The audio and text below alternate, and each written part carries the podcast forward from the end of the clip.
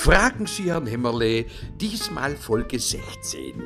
Weihnachtswunder. Mit Fragen von Zuschauern aus Rottenburg am Neckar.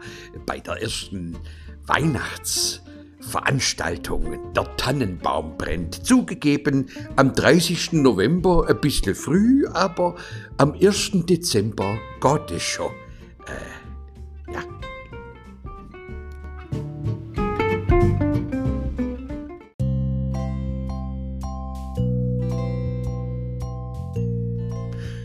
Viele staunen.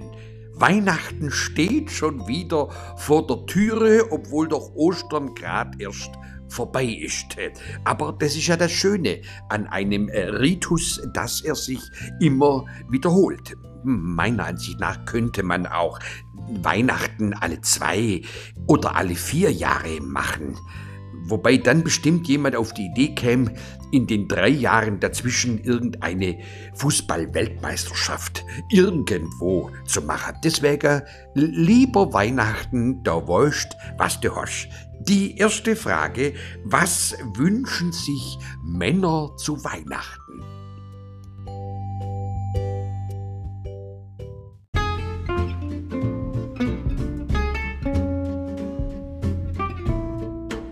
Eine Frage von äußerster Komplexität und durchaus nicht unproblematisch. Was wünscht sich ein Mann zu Weihnachten? Er soll sich ja was wünschen, damit man ihm auch etwas schenken kann.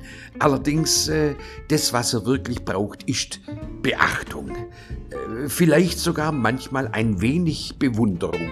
Äh, Geräte, Zeug, das kauft er sich selber, dann ist auch das Richtige und muss nicht umgetauscht werden.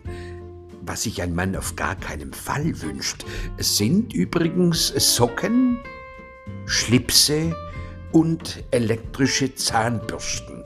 Er bedankt sich zwar in der Regel artig dafür, aber achten Sie auf seinen geklickten Blick und seine melancholische Körperhaltung.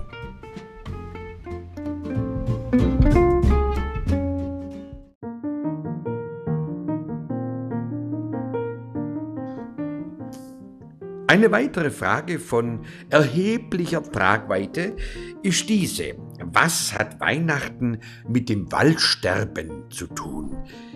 Jetzt muss man sagen, dass Waldsterben ein wirklich äh, großes Thema ist. Weihnachten hat aber in dem Fall nicht viel damit äh, zum Do. Äh, es werden ja sogar zum Teil in den Wäldern Fichtenschonungen, Tannenschonungen eingerichtet. Ähm, wer glaubt, dort würden die Tannen und Fichten geschont werden, irrt sich.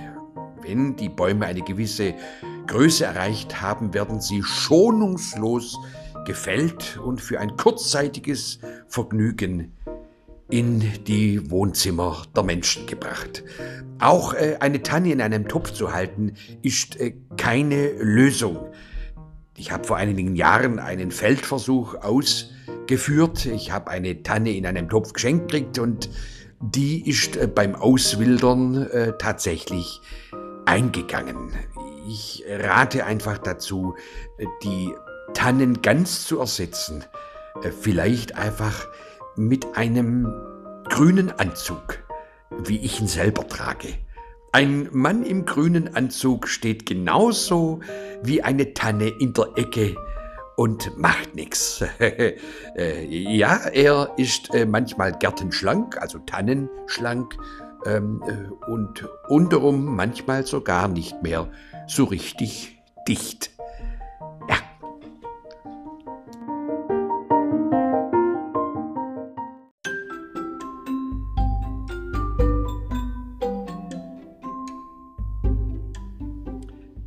Was essen Sie am Heiligabend? Äh, viele essen einfach Kartoffelsalat mit Würstle. Das mache ich nicht. Ich habe noch eine Päcklesuppe, äh, die nur noch bis Ende 23 äh, äh, verzehrt werden kann. Eine Päcklesuppe ist äh, wunderbar. Du hast kaum Geschäft und äh, es ist sparsam und günstig. Und man braucht nicht einmal Wasser dazu. Man kann es auch Schlutze. ja.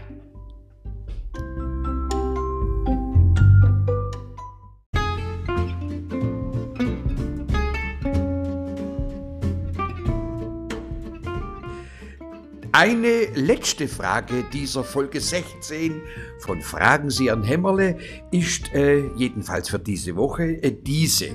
Wer ist der Baba vom Christkindle?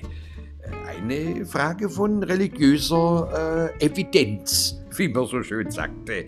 Äh, man unterscheidet zwischen Vater, Vater und Baba.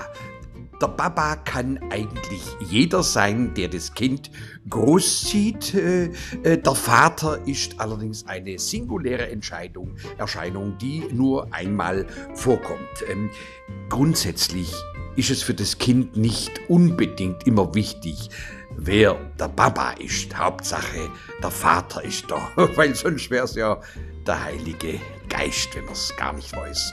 Also wir sehen schon in der heiligen Familie ist die Patchwork Family bereits schon ein bisschen angelegt gewesen. Äh, der Baba war übrigens äh, der Josef. Äh, in diesem Sinne, machen Sie es gut und bis bald wieder bei Fragen Sie Herrn Himmerle. Ade.